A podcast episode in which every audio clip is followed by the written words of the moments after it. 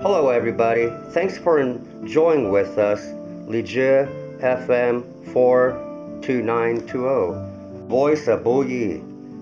This is Billy Garman, and today I'm going to read a short English poem for you and hope you all will like it.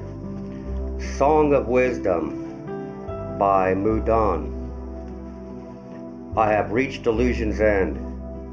In this grove of falling leaves, each leaf a signal of past joy, drifting sere within my heart.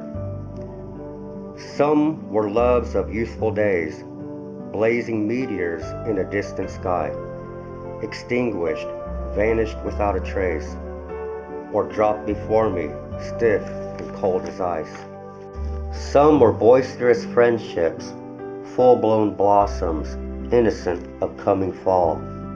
Society dammed the pulsing blood Life casts molten passion in reality's shell. Another joy, the spell of high ideals, drew me through many twisting miles of thorn. To suffer for ideals is no pain, but oh, I see them mocked and scorned. Now nothing remains but remorse, daily punishment for past pride. When the glory of the sky stands condemned, in this wasteland, what colors survive? There is one tree that stands alone, intact. It thrives.